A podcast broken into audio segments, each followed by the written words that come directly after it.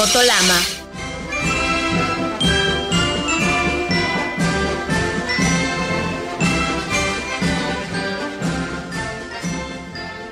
¿Qué tal amigos? Qué gusto saludarles. Bienvenidos a una edición más de Auto y Pista. Soy Marco Tolama, acompañado por Pablo de Villota desde el otro lado del Atlántico, en la Bella Madrid, y de Alex Rubio en la también bella eh, Querétaro, desde aquí, desde eh, México. Y bueno, pues eh, la bienvenida, como siempre, agradeciéndoles su sintonía a través de W Deportes y de W Radio, a través de las plataformas digitales de nuestras frecuencias, en su auto.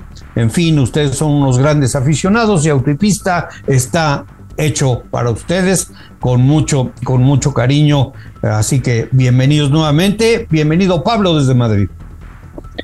Hola, un abrazo a todos desde aquí, desde Madrid y con el gusto siempre de estar conectado aquí con todos mis amigos, ya familia mexicana. Ah, definitivamente, Pablo. Alex, sufriendo, sufriendo los calores que han estado terribles, ¿cómo te ha ido allá en Querétaro?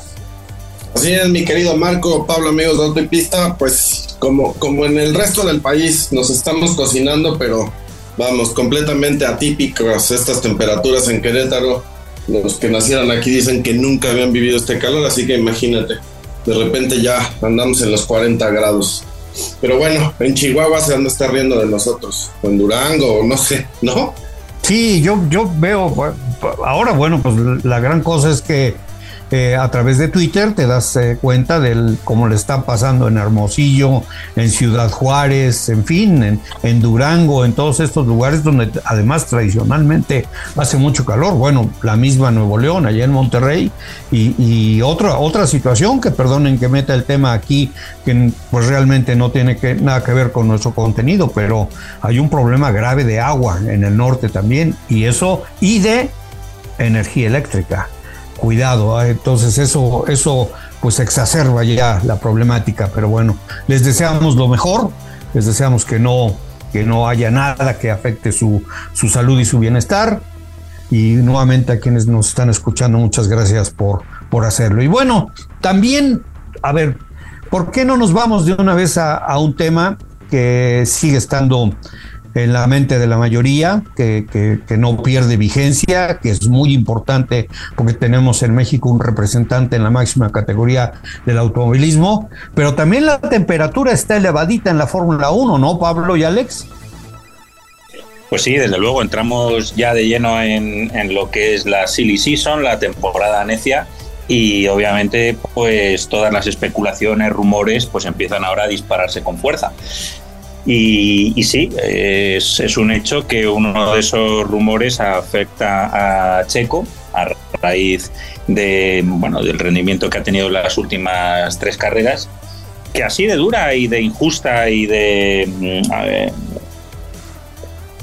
y de, no sé, y de absurda que puede llegar a ser la Fórmula 1, que se te juzgue simplemente por los hechos de las tres últimas carreras. Cuando si se analizan las tres carreras anteriores, pues estabas hablando de un piloto que bueno, que se pensaba como posible tendiente a un título real o como mínimo con un piloto que estaba muy cerca de Max Verstappen y ahora que hasta surjan rumores como que podría ser sustituido en Red Bull. Esto es típico Fórmula 1 y esto no es algo que tengamos que sorprendernos, pero igualmente es algo que hay que seguir con mucho detenimiento porque ya sabemos que en la Fórmula 1 todas estas cosas que se dice que son imposibles, luego resulta que mm, allí mm, la realidad a menudo supera la ficción.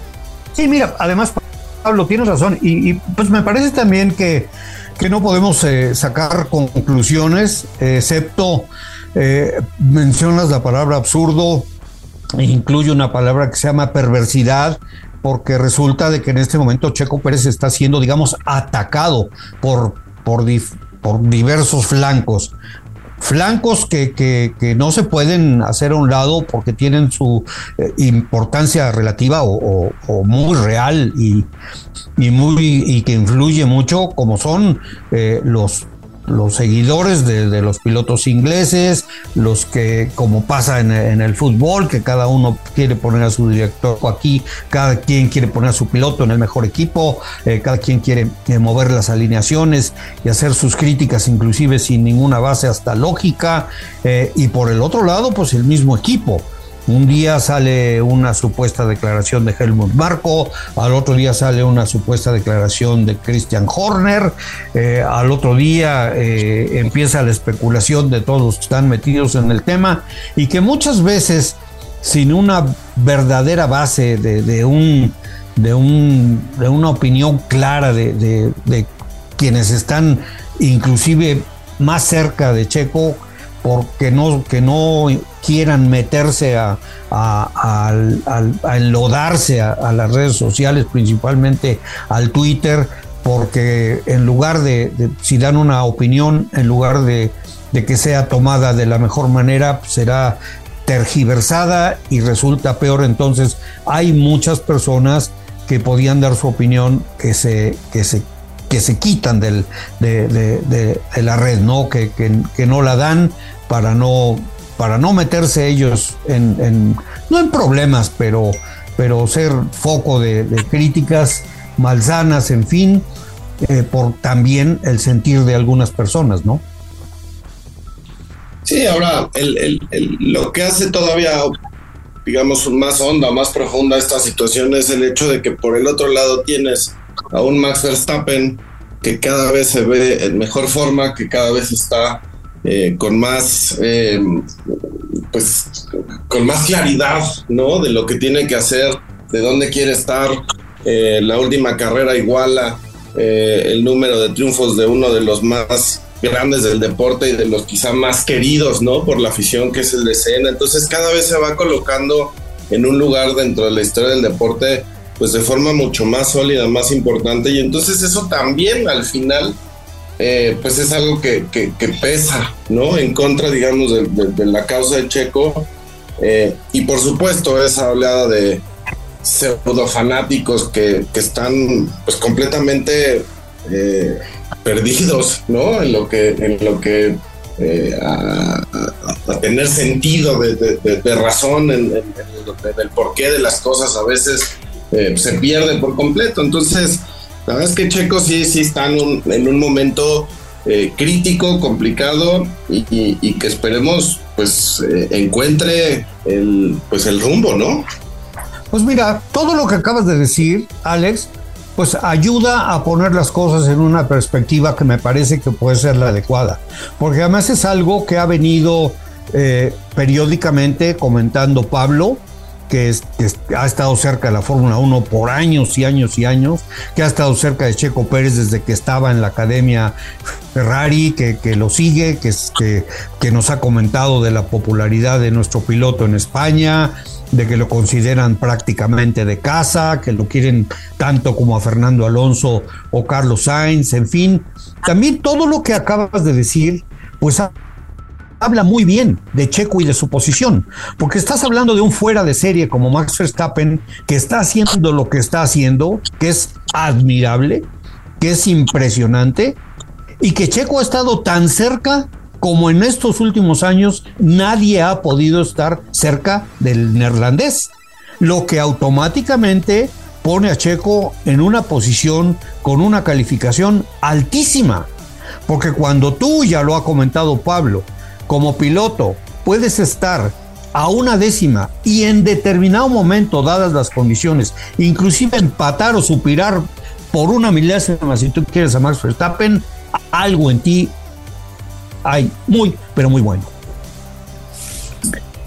Claro, es que, a ver, eh, partimos de la base que en la Fórmula 1 todo aquel que tenga una superlicencia ya es alguien que tiene un nivel extraordinario. Solo tenemos que recordar que el año pasado a alguien que es obvio que tiene un gran nivel, como lo estamos comprobando en la IndyCar eh, semana tras semana, como Colton Herta, no le han concedido la superlicencia. Es decir, que a la Fórmula 1 de entrada no llega cualquiera. Dicho eso, Fijaos, por ejemplo, lo que ocurre en el Gran Premio de Canadá. Uno de los pilotos del día, Alex Albon. Alex Albon tuvo que salir por puerta trasera de la Fórmula 1 diciendo que era mal piloto a cuenta de todo lo que mm, Max Verstappen lo había destrozado. Entonces, eh, ahora es una paradoja que muchos de estos miembros del lobby británico proponen a Alex Albon como sustituto de Checo. Y habría que decir, pero vamos a ver, si es que Alex Albon ya ha estado en la posición de Checo y todavía el diferencial fue más grande, vale. Ahora puede ser que Alex Albon tenga un poco más de experiencia. Pero es que estábamos hablando de diferencias astronómicas. Y claro, eh, siempre se puede decir, ah, no, pero es que, eh, claro, la presión. Pues vamos a ver, eh, arriba abajo, es, todos los pilotos de Fórmula 1 también, cuando han obtenido la superlicencia, es porque llevan viviendo con la presión desde que son niños de 10 años. Cuando tú participas en un mundial de karting, cuando tienes 14 años, te estás enfrentando a 80 niños, los mejores de todo el mundo, en, en unas eliminatorias que entre el primero y el 30 están metidos todos en un segundo. Entonces, eh, eso luego tiene que subirse a la Fórmula 3, luego a la Fórmula 2. Eh, es decir, toda esta gente, todos viven con presión y saben de, lo que es en mayor o menor medida manejar la presión. Obviamente que luego todos mentalmente tienen ese pequeño plus diferencial a nivel mental o, de lo que sea, pero partamos de la base de que mm, ya son diferencias muy pequeñas. Porque hay una, hay una razón muy sencilla. Si tú ves a Max Verstappen competir en el karting frente a Charles Leclerc o en la Fórmula 3 frente a Esteban Ocon, las diferencias eran muy pequeñas. Cuando Esteban Ocon está en Fórmula 1 y no alcanza el nivel de Max Verstappen, igualmente se demuestra que Esteban Ocon es un gran piloto, capaz de ir en ocasiones muy rápido. Al final la diferencia es que Esteban Ocon es capaz de ir muy rápido, a lo mejor en cinco carreras, y Max Verstappen es capaz de hacerlo en las 23 del campeonato. Esos pequeños detalles son luego lo que marcan la diferencia. Pero lo que tampoco se puede creer es que un piloto, sea Max Verstappen, sea Fernando Alonso, sea Luis Hamilton, sea el, el que sea, a partir de que las diferencias superen las tres, como mucho cuatro décimas en momentos puntuales, hay que empezar a buscar por otro lado. Y no necesariamente, es lo que quiero yo insistir siempre, es una cuestión de sabotaje del equipo. Es una cuestión que la estamos viendo, por ejemplo, clarísimamente con el drama que está viendo en MotoGP con eh, Mar Márquez, Honda, que ahora mismo tiene una moto que sus pilotos o hospital o están en los mismos puestos de la parrilla. ¿Por qué? Porque que durante muchos años hicieron un, tipo de moto absolutamente centrado en el pilotaje de Marc Márquez que nadie puede replicar. Es único, es un fuera de serie, es un extraterrestre. Nadie puede replicarlo y al final resulta que los años que ha estado Márquez lesionado, bueno, pues esa es la situación que se encuentran ahora. Bueno, Hemos visto en el pasado muchas veces cómo pilotos que tienen la capacidad de sobreponerse a unas diferencias enormes en, la, configuración del monoplaza y otros pilotos que tienen más dificultad. O sea, es eso, la casuística es enorme. Pero lo, que yo creo que siempre es el punto que, debe tenerse como mínimo, lo que digo yo, prudencia, es que cuando hay unas diferencias, y, más aún si estas diferencias son repentinas, es decir, de un fin de semana a otro, a una persona no se le olvida conducir. Tú no pasas una semana de estar a la décima de Max Verstappen a estar un segundo. Si eso ocurre, hay que empezar a analizar por qué es. Y ojo, no necesariamente tiene que ser culpa todo del equipo. El equipo luego muchas veces, pues lo que digo, puede, puede optar pues poner eh, toda la carne en el asador de un piloto o puede preferir repartir, pero también es labor del piloto el intentar eh, llevarse el equipo a su terreno o sobreponerse a esas diferencias, qué sé yo. O sea, esto es, esto es un caso que aplica a toda la parrilla de la Fórmula 1.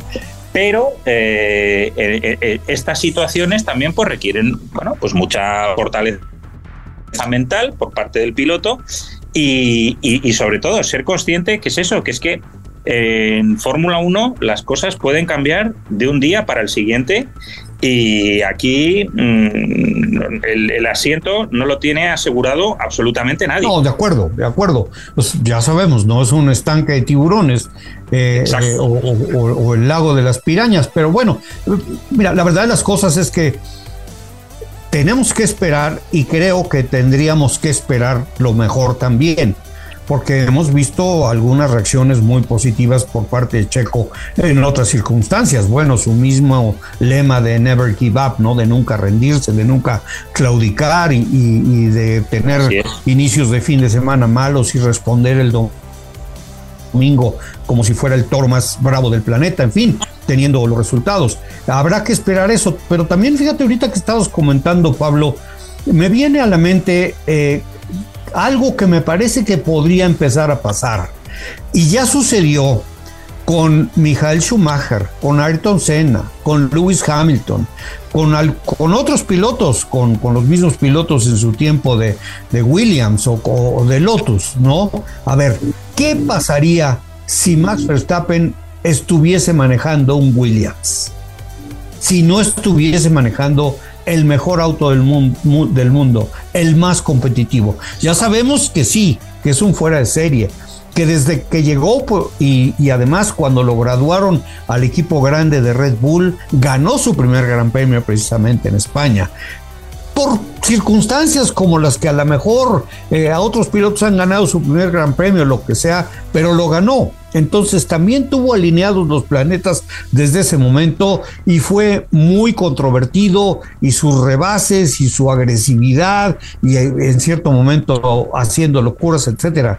Pero yo creo que no tarda mucho tiempo en que quienes ahora se empiezan a decir cansados de que está ganando todo Red Bull y de que está ganando Max Verstappen, se les olvida o son ignorantes del tema y no conocen lo que viene de atrás y no tienen la capacidad de analizarlo infortunadamente de una forma adecuada. Entonces, ¿qué pasaría si Max Verstappen estuviese manejando un Haas o un Williams, eh, eh, Alex o Pablo? Mira, yo pienso que que, la palabra clave ya la dijo eh, Pablo, ¿no? Es, se llama consistencia. Y me parece que si de repente puedes encontrar a un Williams, como lo vimos ahora en Canadá, en manos de Alex Albon, eh, pues un, un, Max Verstappen lo que haría sería tenerlo siempre ahí. No estoy diciendo que va a ganar carreras, no estoy diciendo que, va a ser campeón pues es absolutamente improbable por las condiciones y las cuestiones absolutamente técnicas que se actores que se tienen que conjuntar para ganar, pero de que estaría teniendo una consistencia todo el tiempo, de estar a lo mejor pasando a Q2 eh, y poder estar ahí en los puntos, pues definitivo. O sea, el, el tema también es tratar de entender en qué lugar están los autos y los equipos, porque hemos visto a un Nico Hulkenberg que puede tener una buena calificación y durante la carrera se, desmorona, se cae a pedazos, pero es una cuestión absolutamente eh, o directamente puesta sobre, sobre las condiciones y las prestaciones de un auto y de un equipo que no tiene más recursos, ¿no? Sin embargo, si los pones en un auto que tiene un poco más de, de posibilidades, pues ahí ves realmente el talento que, pueden mostrar. Y por eso alguien como George Russell, que estuvo, y, miren que Russell no es precisamente mi piloto favorito, ¿no? Pero mientras estuvo en Williams, creo que es un piloto que mostró esa consistencia, ese empuje, esas ganas, esa hambre. Y, que de alguna manera le valió el ganarse un lugar en Mercedes y, y, plantarle cara a alguien como Luis Hamilton, ¿no? Que le falta todavía, sí, definitivamente, pero vamos, Creo que esa es la diferencia entre los pilotos que están llamados a hacer algo grande y los que pues están ahí, sí por méritos propios, sí por el nivel de recurso que tengan, pero que quizá de ahí no pasen, no sean tan buenos o, sean lo extraordinariamente buenos que son los campeones del mundo, ¿no? No, y también viene, viene al caso eh, el, segundo piloto, el número dos o el compañero del, de la estrella del momento, el parangón que se hizo el otro día con lo que vivió Walter y Botas, que por ahí estaban, o, alguien escribió, bueno, Walter y Botas empezaba siempre el año pensando que ese podía ser su año. Pues entonces, el caso de Barrichello, en un momento dado, eh, mm, él estaba resistiéndose a ser simplemente la labor esa de escudero de Michel Schumacher y, además condicionado todo su fin de semana, sus estrategias, sus neumáticos, todo a, la mayor gloria de Michel Schumacher. Y vino un momento que le dijo Jean Todt como jefe de equipo, mira Rubens, tú en Ferrari vas a ganar carreras, vas a ganar dinero, vas a desarrollar una carrera profesional muy importante durante todos estos años si aceptas esto. Si no lo aceptas, lo entendemos, pero también te quiero avisar que fuera de Ferrari, a mí me gustaría saber si vas a ganar el mismo número de carreras, de dólares y de puntos y de podium que vas a hacerlo aquí. Tú piénsalo. Y efectivamente, Jean Todt no estaba tan desencaminado en esa advertencia que le dijo a Barrichello, porque fuera de Ferrari mm, eh, no volvió a ganar nada, excepto cuando ya casi al final, en el ocaso de su carrera, recaló en, en Brown con un coche tan especial y volvió a ganar carreras. Pero al final eh, hay muy pocos coches en la Fórmula 1 que te permitan ganar carreras. Muy pocos. Y lo hemos visto en todos estos años pasados en la Fórmula 1. Bottas, fuera de Mercedes, probablemente no vuelva a ganar nunca una carrera en su vida. Ni puntos, ni podios, ni... Entonces, al final, bueno, pues no, no digo yo que un piloto tenga que resignarse, pero también a veces hay que asumir lo que es la realidad, por, triste y dura que sea. No digo que eso es lo que tenga que, que hacer Checo, pero también en un momento dado, si tú quieres revertir esa situación, pues tienes que tener muy claro, mm, por así decirlo, como decimos en España, de qué va la fiesta, ¿no?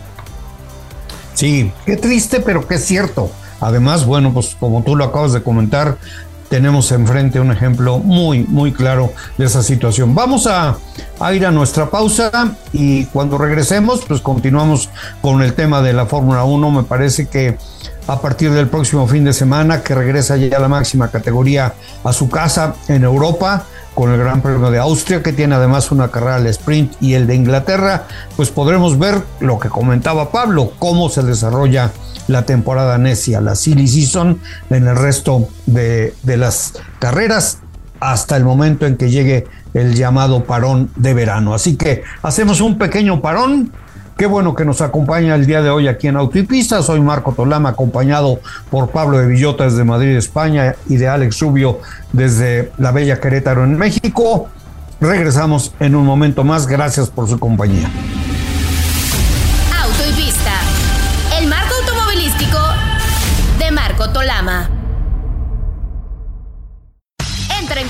Con nosotros. Sé parte de Auto y Pista. Escríbenos en Twitter, arroba Marco Tolama y en Facebook, Redacción Auto y Pista. Se habla constantemente de las nuevas generaciones y algunas veces se critica que un piloto alargue su carrera, sugiriendo que un joven talento podría tomar su lugar. Sin embargo, ¿quién puede argumentar esto con la demostración de dos caballeros, uno de casi 42 años y otro de 38? Tenemos frente a nosotros a los nuevos héroes de la temporada 2023 de Fórmula 1. En 1992, Nigel Mansell se coronó campeón a los 39 años y en 1993 lo hizo Alain Prost a los 38, aunque uno recién retirado y el otro por retirarse. El duelo en Montreal entre Alonso y Hamilton por el segundo lugar fue algo épico. Una batalla fabulosa rueda a rueda que crea la interrogante ¿por qué la Fórmula 1 habría de prescindir de esos dos campeones para tomar a un joven que llega a dar un salto a lo desconocido? Ya el equipo de Haas puso el ejemplo al despedir a Mick Schumacher para contratar al experimentado Nico Huckenberg, un viejo de 35 años. Solo hay tres pilotos que han terminado hasta ahora todas las carreras en zona de puntos. Verstappen, Alonso y Hamilton.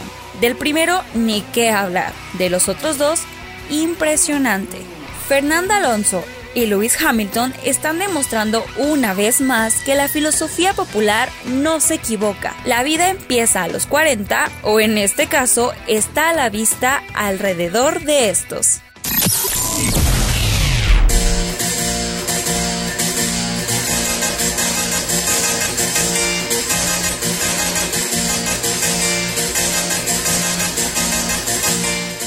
Bueno, pues estamos de regreso, agradeciendo nuevamente su compañía en la edición de Autopista de el día de hoy. Eh, Marco Tolama, Alex Rubio, Pablo de Villota y la gran Fórmula 1, la interesantísima Fórmula 1. Ya si tenemos tiempo, que ojalá así sea, vamos a platicar un poquitín de la Fórmula E, que corrió eh, en un circuito abierto, donde normalmente había estado corriendo indicar, y me parece que, el resultado fue interesante, porque se está, eh, está empezando a incursionar esta categoría en los circuitos tradicionales. Vamos a ver cuál es la opinión de, del interior y por supuesto la importante del, exterior. Pero bueno, regresando a nuestro tema y a lo de la temporada necia, Pablo, se empiezan a manejar muchas cosas, pero también muchas de esas cosas que realmente no tienen eh, base, eh, por ejemplo, de quienes eh, quieren mandar a Lando Norris a, no sé dónde, y uno y una unos comentarios muy interesantes que han empezado a, a, caminar por ahí, que es el hecho de que dicen que Alex Palou está prácticamente por encima de la IndyCar y ya necesitaría tener un asiento en la Fórmula 1. Bueno, yo creo que sería el primer, si no me equivoco, el primer cambio en 15 años que, o trasvase que viene un piloto desde Norteamérica de IndyCar hasta la Fórmula 1. Y yo creo que también es fruto no solo por el nivel que están mostrando últimamente Alex Palou, que realmente es muy excepcional, sino porque se están dando cuenta del propio nivel de IndyCar. Es decir, eh, a todo el paddock de la Fórmula 1 que siempre es tan eurocéntrico, eh, no se les escapa que mm, un piloto como Román Grosjean, que alternaba velocidad y errores en Fórmula 1, cuando pasa a indicar, alterna los mismos errores y la misma velocidad, pero no, no destaca mucho más en indicar de lo que lo hacía en Fórmula 1. Un piloto como Marcus Ericsson, que bueno, que daba el nivel pero no era excepcional. En la Fórmula 1, en indicar, da el nivel, pero no es excepcional. Eh, pilotos mm, como Calumilot, como Félix Rosenquist, que eran de los más futuribles de Fórmula 1 y se les valoraba mucho, simplemente no entraron en la Fórmula 1 porque no hay hueco para todos. Pero estaban valorados como mm, lo mejor de la nueva generación para entrar en la Fórmula 1 esos pilotos van a indicar y son los pilotos que destacan. Es decir, pongo un poco todo este contexto porque al final eh, otra de las cosas que demuestran que la IndyCar vuelve a ser un campeonato de muchísimo nivel y está recuperando quizás eh, la fuerza de sus años de gloria, es el hecho que en la Fórmula 1 empiezan a estar de nuevo muy pendientes en el talento que hay en, Norteamérica como posibles pilotos de Fórmula 1. Ahora bien, llevarlo, eh, como se ha llegado a especular, a Red Bull como sustituto de Checo, para mí, eh, sinceramente, por las razones que explicaba antes, es la forma más rápida de destruir la carrera deportiva de Alex Palou. Porque, por muy bueno que sea, tú vas a necesitar, cuando te enfrentas al mejor piloto del mundo, como mínimo un año de experiencia en que empieces a conocer de verdad cómo funciona todo, cómo se le saca el 100% del rendimiento a cada neumático. Y eso solo te lo va a dar, por mucho simulador que tú hagas, solo te lo va a dar un año de experiencia. Y en la Fórmula 1, normalmente en un equipo como Mercedes, como Ferrari, como Red Bull, no, no, no se dan, no se regalan esos años de experiencia. Eso lo tienes que conseguir en un Alfa Tauri, en un Haas o, algo similar.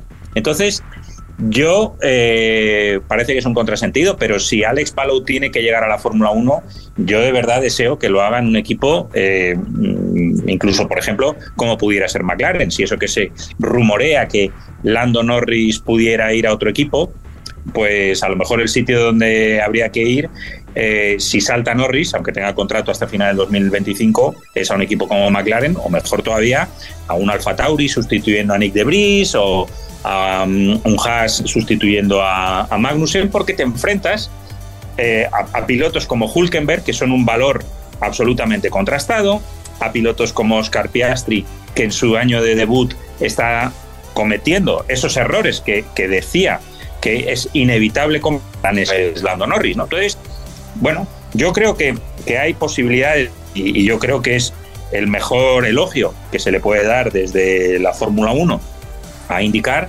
que haya muchos pilotos y concretamente ahora Alex Palou en su radar, ¿no? Sí, definitivamente y también, bueno, pues interviene mucho el tema de los equipos. El, el equipo Chip Ganassi es poderosísimo ya creo que platicábamos el otro día, pues eh, digamos McLaren estará acercándose mucho a Andretti y, a Penske, pero está todavía un poquitín lejos de, de, Ganassi. Pero al mismo tiempo mencionabas a Marcus Ericsson, está en Ganassi y creo que eso también le está ayudando a hacer el papel que está haciendo. Y, de los otros pilotos yo sumaría a Marcus Armstrong y a, y a Christian Lungard que son grandes talentos que, no pudieron, ya lo hemos platicado varias veces, son aquellos que se cansaron de esperar eh, eh, la oportunidad en la Fórmula 1 y se fueron a, los Estados Unidos a indicar. Y creo que como comentabas es, es acertado porque está muy competitiva la, la, categoría. Y el otro día el mismo eh, Will Power estaba diciendo que era la mejor del mundo porque, bueno, pues cualquiera del, 12, 14 en la parrilla podía ganar, la muestra estaba en cómo iban los resultados, en qué hacía uno, qué hace el otro, las oportunidades que tenían, pero también siempre está la, la, situación que, comentan, que bueno, pues es el mismo chasis, son prácticamente el mismo motor, las mismas llantas y que entonces hay una gran diferencia que la hay pues con la máxima categoría, pero sí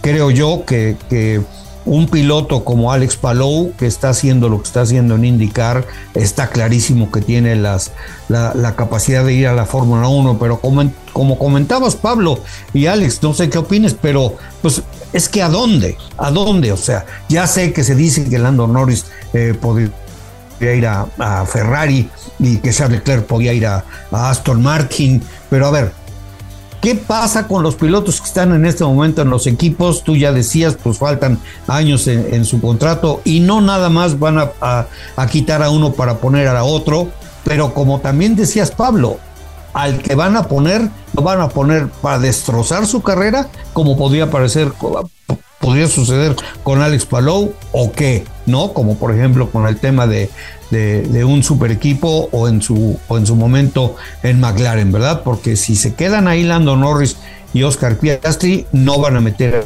ahí a nadie para que los reemplace, ¿no? Sí, déjame nada más eh, terminar con, un poco de lo que estamos platicando de Checo, porque, porque pienso que vienen dos carreras que pueden ser eh, sumamente importantes eh, de aquí a lo que resta la temporada y un poco como para eh, volver a, a, tener cierto nivel de calma, ¿no?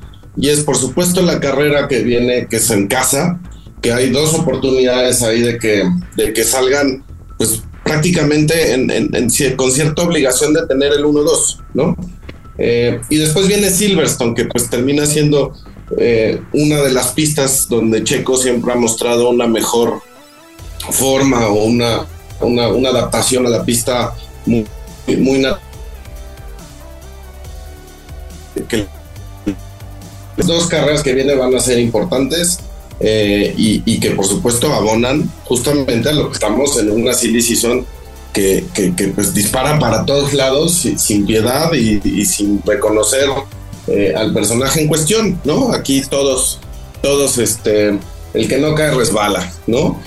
Eh, y, con respecto a lo que estás platicando, están ahorita comentando, me parece que, el caso, por ejemplo, yo lo decía en, el fin de semana pasado, ¿no? La manera en la que gana Alex Palou eh, pues es, soberbia, ¿no? Está corriendo eh, con un nivel que quizá es lo mejor que ha mostrado en, en, toda su carrera y que está siendo tan contundente que por supuesto que empieza a llamar esa atención y la gente empieza a especular pero que es lo mismo que decíamos un poco con la cuestión de Pato, ¿no? O sea, es, eh, ¿qué pasaría si Pato hubiera llegado, hubiera conseguido la superlicencia, hubiera llegado a McLaren? Pues realmente no, no, no, no, no, no sería algo donde pudiera demostrar a lo mejor la capacidad que tiene o el talento que tiene, porque es un equipo que está batallando en la media tabla y que le cuesta mucho trabajo a veces tener esa consistencia. Y el mismo Lando Norris, que es la estrella, eh, que es el consentido, ¿no? Pues lo estamos viendo cómo está batallando y cómo un, Piastri de, repente pareciera que se le, se le empareja, ¿no? Porque claramente lo que hizo Norris con, con alguien como Daniel Ricardo, pues fue borrarlo por completo, ¿no? Y quizá hasta afectar de manera considerable su, autoestima o, al menos la percepción que se tenía de, alguien como Daniel Ricardo como un gran piloto, ¿no? No estoy diciendo que no lo sea, al contrario, pero me parece que, que lo que hizo Norris fue, eh, pues, un poco eh, borrarlo, ¿no? Del mapa y con eso, pues, quién sabe si, si, si haya sido, pues, lo último en su carrera, no lo sabemos, pero vamos, creo que el hecho de que Alex esté en ese nivel me parece que tendría que tener eh, una consolidación dentro del campeonato de la Indy eh, como para que no hubiera lugar a dudas, ¿no? Este, y no, y no quemarlo antes de tiempo, porque creo que es un gran talento y creo que también le vendría bien a la Fórmula 1. Mira, Alex, o sea, ciertamente, ciertamente, solo, solo que, vaya, esto, esto es lo que, lo que yo creo. A mí me parece fue desafortunado fue infortunado, por supuesto, que Alex Palou no llegara a la Fórmula 1 en los escalones que llevaba mostrando su gran talento eh, después de estar en la Super Fórmula japonesa, eh, que era que es como ya digamos el escalón extra que pasan algunos pilotos antes de ser eh, recogidos por la por la Fórmula 1. Si eso hubiera pasado, pues quedaba muy bien que estuviera en el equipo más pequeño o en el menos competitivo en el, inicio de, su preparación, como comentaba Pablo, y, hubiese mostrado el talento que tiene y quizá hubiese escalado muy rápido, pero no sucedió y, entonces, bueno, se fue a la indicar, pues la indicar como, como campeonato, pues es, es, una serie afortunada de tener el talento eh, de Alex Palou y de otros que son buenísimos este, pero sí, me parece que si Alex hubiera ido por el camino, digamos que, que, debería ir un piloto con la fortuna de llegar a la máxima categoría tras su carrera, tras su paso por las categorías de promoción, hubiese estado muy bien. Pero no fue y a ver qué pasa. Y respecto a lo que dices, por ejemplo, de lo de Checo y lo que y lo que estamos platicando que pasa en Red Bull y qué es lo que vamos a ver entre ellos dos y los resultados y la recuperación que es indudable que va a tener Checo en algún momento, pues también lo que pasa es que están los otros equipos, ¿no? En este caso tocaría el tema de, de Mercedes y de Aston Martin, porque como comentaba también en un principio, que estamos probablemente eh, a, punto de empezar a ver, pues que tres campeones del mundo ocuparon los tres primeros lugares del campeonato de pilotos, ¿no? Sí, desde luego.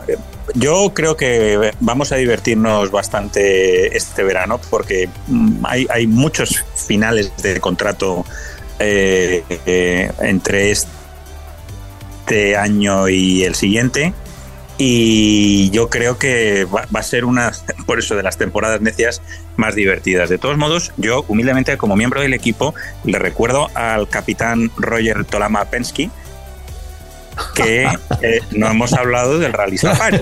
Entonces, no, me, Parece, me parece maravilloso porque además creo que vale mucho la pena, sobre todo por lo que sucedió con las declaraciones de Cali Robampera. Vamos a esperar a ver qué pasa con, con el Gran Premio de Austria. Interesante, como comentaba en un principio, porque tiene también una carrera sprint en ese circuito. Vamos a ver cómo, cómo qué sucede, ¿no? Vamos a ver qué cómo responden algunas de las escuderías que no han podido eh, eh, utilizar sus actualizaciones o que traigan otras. En fin, eh, como tú dices, Pablo, Alex, se va a poner muy, muy interesante el verano y vamos a ver qué pasa de aquí a que arranque el famoso parón. Así que bueno, pues le cambiamos un poquito al, a la frecuencia o al tema. Y sí, efectivamente, el, el Rally Safari en Kenia bajo unas condiciones dificilísimas para, para las tripulaciones, eh, eh, desde luego, pues como siempre con los grandes protagonistas, pero me parece que el, uno de los más grandes protagonistas o de los más importantes protagonistas fue ni más ni menos que, Toyota, ¿no? Con sus, con sus tripulaciones. Pero la, otra situación fue el mano a mano de todo el fin de semana entre Cale Robampera y Sebastián Oye. Eh, eh, desde luego, un ocho veces campeón del mundo contra un jovencito ya también campeón del mundo que está buscando otro título, pues eh, es muy interesante porque es pues, realmente la gran experiencia, como por ahí ponían en una en un, en un encabezado del reporte, uno vence y otro convence. Y, la situación que, a la que yo iba fue la declaración de Cale Robampera de que él no estaba ahí para dedicarse a, ganarle el rally a Oyer, sino para quedar en el lugar que le diese los puntos para poder seguir eh, buscando el campeonato, porque además sabemos Sebastián Oye no está participando en todos los rallies y no está llevándose los puntos que necesitaría en este caso para lograr su, su noveno campeonato, ¿no? Pablo. Ah, perdona, que pensaba que era, que, era turno de Alex. No, perdona. Dejó eh, pasar Alex la pelota. No, no, Yo, yo lo que digo de, de, de, Robampera es que yo he tenido siempre muy claro que es, que es un fuera de serie, es un chaval jovencísimo y, hijo de Harry, ha tenido la gran ventaja de haber tenido un padre que le ha aconsejado fantásticamente bien. Yo creo que es de todos los pilotos finlandeses el, por así decirlo, el más profesional. Entiéndase cuando digo el más profesional, no porque no sean profesionales los pilotos finlandeses, pero siempre ha sido una tendencia prototípica del piloto finlandés de rally de dejar todo confiado a su excepcional talento y a su excepcional formación que le proporcionan pues los caminos infinitos caminos de grava que hay por toda Finlandia.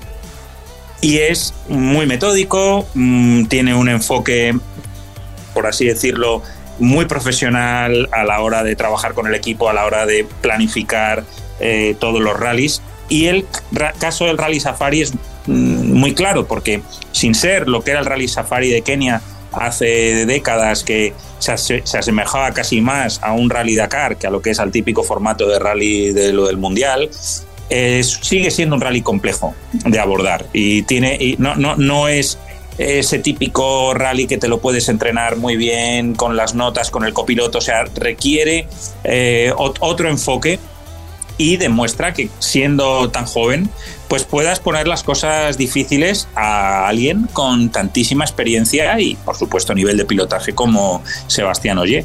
Y, yo creo que esa es la razón de que mm, con, el gran nivel que hay ahora mismo en el Mundial de Rallys, por eso yo creo que Robampera está un puntito por encima del resto.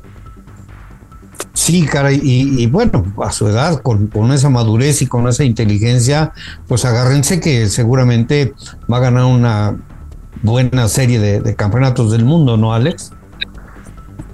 Sí, por supuesto, creo que está llamado a, convertirse en uno de los más grandes del deporte. La verdad es que es, eh, fascinante ver cómo, cómo en esta época se encuentran el, el talento joven, ¿no? Ya de alguna manera comprobado y lo que Sebastián Oyer sigue teniendo, ¿no? A pesar de, los años del tiempo, eh, a mí la verdad es que me hubiera gustado eh, ver a Ceboller, pues, digamos, teniendo una participación de, plena, ¿no? Dentro del campeonato, como para ver si, si aspiraba a la posibilidad de, igualar eh, al otro francés, ¿no? Y me refiero, por supuesto, a hacerlo él. como para tratar de ver si, si, empataban ahí. Lástima, creo que eso es algo que no, que ya no se nos va a hacer, ¿no?